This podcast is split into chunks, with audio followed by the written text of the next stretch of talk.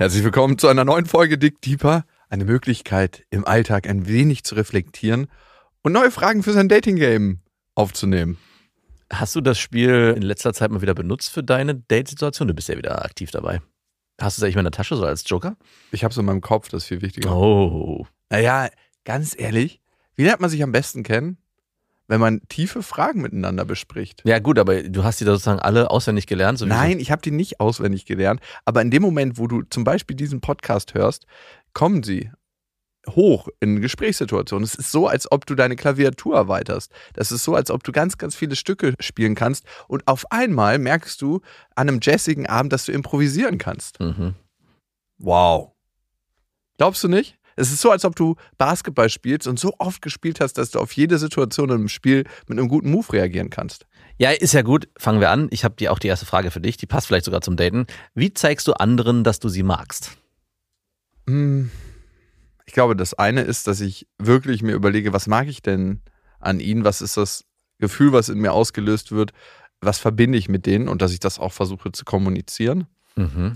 Auf jeden Fall, dass ich bereit bin, viel, viel mehr zu investieren in diese Menschen. Also meine Zeit, mein Wissen, meine ähm, Möglichkeiten, Dinge zu organisieren. Und das mache ich dann auch für die Menschen. Ich glaube, das ist ein großes Zeichen, dass ich sie mag. Ja.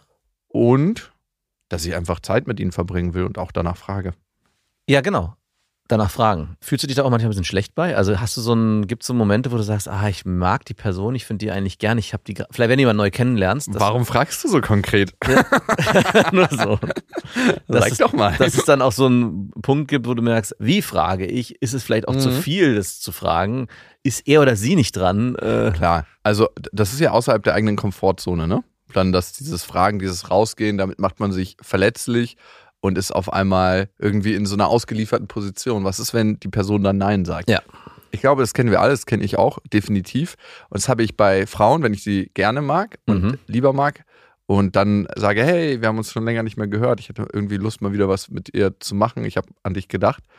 Und dann so, bam, in dem Moment, wo diese WhatsApp-Nachricht raus ist, fühlt es sich schon ganz strange an. mhm. Aber um darauf nochmal konkret einzugehen, gibt es noch mehr, außer so fadenscheinige Sachen wie, ja, ich verbringe mehr Zeit mit denen oder so. Sprichst du es auch aus? Also Ja, ja, klar. Wie machst du das? Sagst du dann, hey, ich mag dich? Oder? Nee, zum Beispiel habe ich jetzt letztens erst zu einem Menschen gesagt, ey, ich bin froh, dass ich dich getroffen habe und ich genieße total den Austausch zwischen uns. Das ist eine schöne Art, das zu zeigen. Die nächste Frage. Mhm. Was hast du in der letzten Zeit richtig gut gemacht? Und wie hat sich das angefühlt?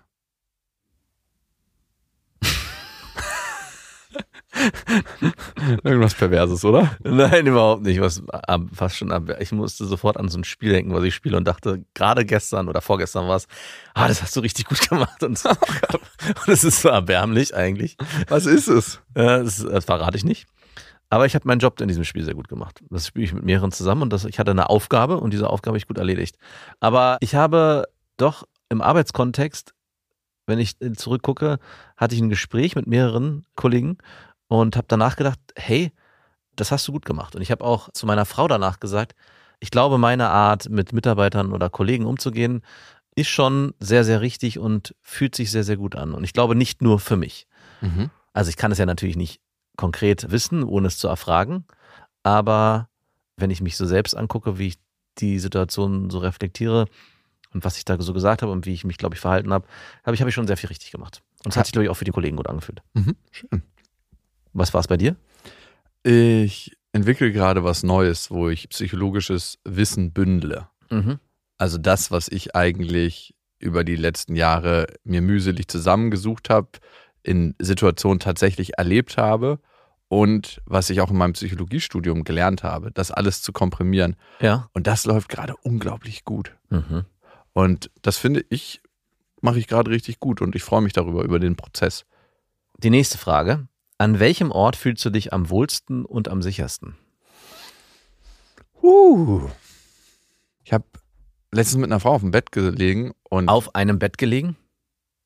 ja nicht auf meinem Bett, auf Mhm. ihrem Bett. Okay, deswegen frage ich. Und da habe ich nicht sie in den Arm genommen, sondern sie mich. Und ich war so an ihrem Brustkorb.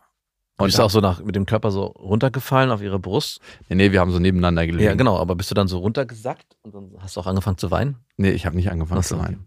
Wow. Es hatte so was von Trösten. Diese, Also ich habe so irgendwie so ein stereotypes Männerbild bei dir. ja, ne? ich habe so ein Bild vor Augen, wie du zur Seite fällst und dann Ja. sie sich dann in den Arm nimmt und du dann auf Sie ihrer ist auf Brust jeden Fall liegst. ein gutes Stück kleiner als ich. Also sie hat mich nicht so krass, also Ah. schon ein bisschen in den Arm genommen, aber ich habe gedacht in dem Moment, wow, hier fühlst du dich gerade richtig wohl und zu Hause. Aber Zu Hause, ja.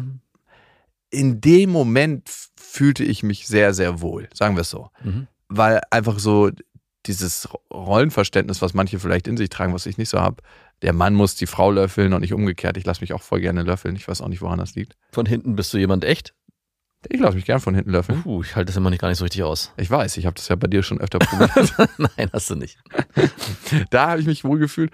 Und zu Hause fühle ich mich, glaube ich, mit den richtigen Menschen um mich herum. Ne? Also mit dir fühle ich mich oft zu Hause, mit meiner Tochter, wenn wir wirklich zu Hause sind. Mhm. Und meistens in Situationen, wo jeder so sein Ding macht, aber wir trotzdem zusammen sind. Mhm. Also oben in meinem Wohnzimmer, in der Wohnküche, wenn sie irgendwie was spielt und mit sich selber redet und ich irgendwie was Neues auf der Gitarre probiere, in solchen Momenten fühle ich mich wahnsinnig zu Hause. Ich kann es ganz einfach auch mit meinen Kindern beantworten. Und zwar, was wir jetzt in letzter Zeit immer machen, meine Tochter und ich, wenn ich sie ins Bett bringe, ist dann gemeinsam im Bett lesen. Sie liest ihr Buch, ich lese mein Buch. Und das fühlt sich schon. Fuck, sie kann jetzt lesen? Ja, ja, sie kann lesen. Ah, Und sie liest dann leise. Also von einer Zeit lang musste sie auch immer laut lesen. Also es das ist, fuckt natürlich ab, wenn man sein eigenes genau, geht aber auch. Aber es ist ein super Wohlfühlmoment. So eine halbe Stunde da gemeinsam zu liegen und man hört immer so die Blätterseiten so nach so blättern. Das ist ein richtig Zwei Introvertierte nebeneinander. genau. Just doing that thing. Ja. Aber ist schön. Die nächste Frage. Was findest du gerade im Leben sehr, sehr schwer? Also was ist für dich schwer zu schaffen? Ah, schwer zu schaffen. Ich, das schwarze Ding, was alle in den Händen halten, wegzulegen in Situationen, wo man es eigentlich nicht in den Händen haben sollte, also das Handy. Du hast ein schwarzes Telefon? Mhm. was hast du, ein weißes ist oder was? Oder ein goldenes oder ein Nee, pinkes? meins ist grün. Ah, das fällt mir schwer. Also was heißt schwer? Es ist, ich würde mir wünschen, dass es einfach weniger wird. Mhm, mhm. Ähm, Bin ich bei dir? und mich mehr zu motivieren, obwohl, nee, eigentlich äh, Sport und so passt gerade alles. Aber ich würde gerne noch mehr Aktionen mit meinen Kindern machen. Wir machen schon eigentlich genug, aber ich habe irgendwie das Gefühl, es reicht noch nicht. Also ich will wieder hinkommen, dass wir, und das machen wir gerade wieder, dass wir jede, jedes Wochenende mindestens einen Ausflug machen. Okay. Für mich ist es, ich möchte im Leben weniger reagieren, sondern mehr agieren und Mhm. reagieren auf E-Mails, die kommen. Das ist einfach so notwendig auf Leute, die Mitarbeiter, die zu, auf mich zukommen, auf Sachen, die in meinem Terminkalender stehen. Und ich würde gern mehr agieren. Das heißt, mehr in die Zukunft gucken, Zukunft planen, gucken, wo und wie will ich etwas tun. Das Mhm. heißt auch in konzentrierte Arbeitsphasen kommen, wo ich anderthalb, zwei Stunden am Stück arbeite. Das würde ich gerne mehr haben im Moment und weniger reagieren. Und das andere ist, was ist gerade schwer? Irgendwie meine Sportroutine einzuhalten. Ja, das dachte ich mir. Ich habe letztens, gestern, vorgestern an dich gedacht, als ich im Garten war und gepumpt habe, dachte ich wirklich so, Was macht der Herr Jakob gerade? Ja, weil ich ja deinen Terminkalender denke und denk, weiß, dass es dir eigentlich extrem wichtig ist, Sport zu machen und dachte so, bei diesem Terminkalender und deiner Tochter noch zusätzlich, es ist eigentlich fast nicht möglich. Es sei denn, du machst es in Zeiten, wo es extrem, Mühselig ist. ja, früh, extrem früh oder sehr, sehr spät. Und extrem früh fällt mir echt schwer, Hm, mir weil ich da noch nicht so die Power habe. Ey, also, Kumpel von mir geht immer morgens vor der Arbeit, er steht um vier auf, ist um fünf im Fitnessstudio, trainiert anderthalb Stunden und fährt dann zur Arbeit. Ich könnte es nicht. ja gut, aber ich muss ja meine Tochter auch fertig machen und so. Wie geht das? Ja, du bist ja alleinerziehend. Tut mir leid für dich. Fucking Struggle. Wofür bist du dankbar? Hm, Ich mache ja jeden Morgen eine Routine im Bett. Das erste, was ich mache, woran ich denke, also ist nicht mein Handy an und drauf gucken, wer hat sich denn gemeldet über Nacht, sondern ich versuche mein Handy tatsächlich die erste Stunde des Tages auszulassen Mhm. und ich gehe drei Sachen durch, für die ich dankbar bin. Und ich bin dankbar für die Beziehung, die ich zu meiner Tochter führen kann. Ich bin dankbar, dass ich in einem Haus wohne, was sicher ist und was trocken ist und wo ich ein gemütliches Bett habe.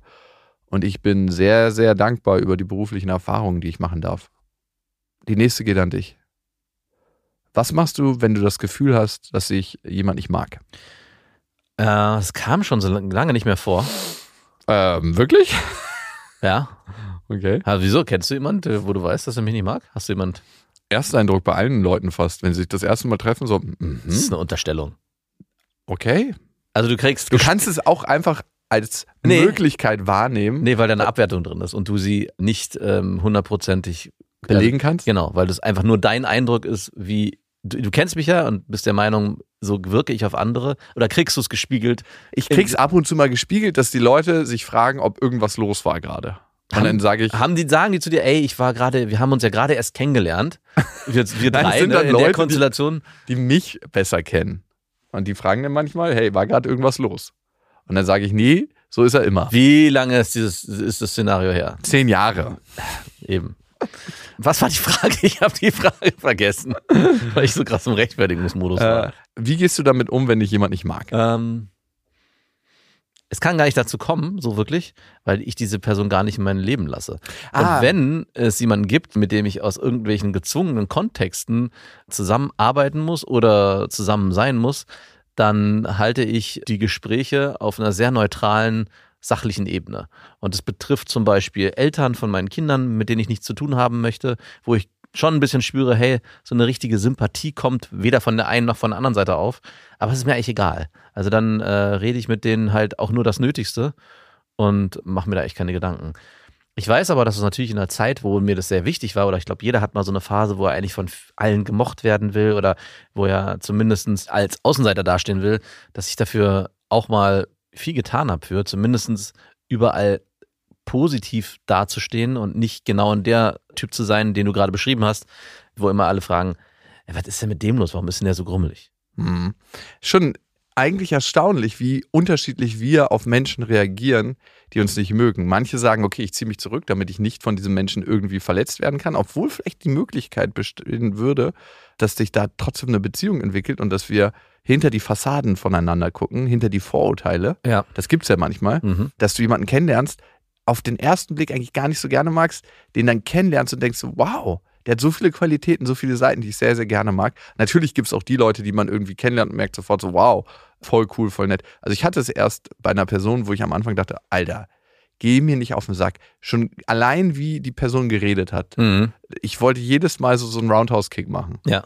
Und dann habe ich die Person kennengelernt, die hat weitergeredet und habe gemerkt, so, wow, die Welt, die du mir offenbarst in deinen Erzählungen, die ist so schön, die möchte ich kennenlernen. Mhm. Ich möchte da mit eintauchen. Ich möchte dich mehr kennenlernen. Mhm. Und es ist so leicht, sich manchmal zu verschließen und zu sagen, ja, nee, du magst mich nicht, dann mag ich dich auch nicht, dass diese Verletzung ja nicht an einen rankommt. Ja. Viel, viel schwerer, aber die viel größere Chance birgt, zu gucken, hey, selbst wenn das gerade ein Stück weit verletzend ist, für mich den Eindruck zu haben, und wir wissen es ja ganz oft nicht, Eben. dass die andere Person mich nicht mag, trotzdem eine Offenheit haben fürs Kennenlernen. Mhm. Ohne dabei jedes Mal in Rasierklingen zu laufen. das ist der wichtige Spagat und auch der schwierige. Deeper. Dig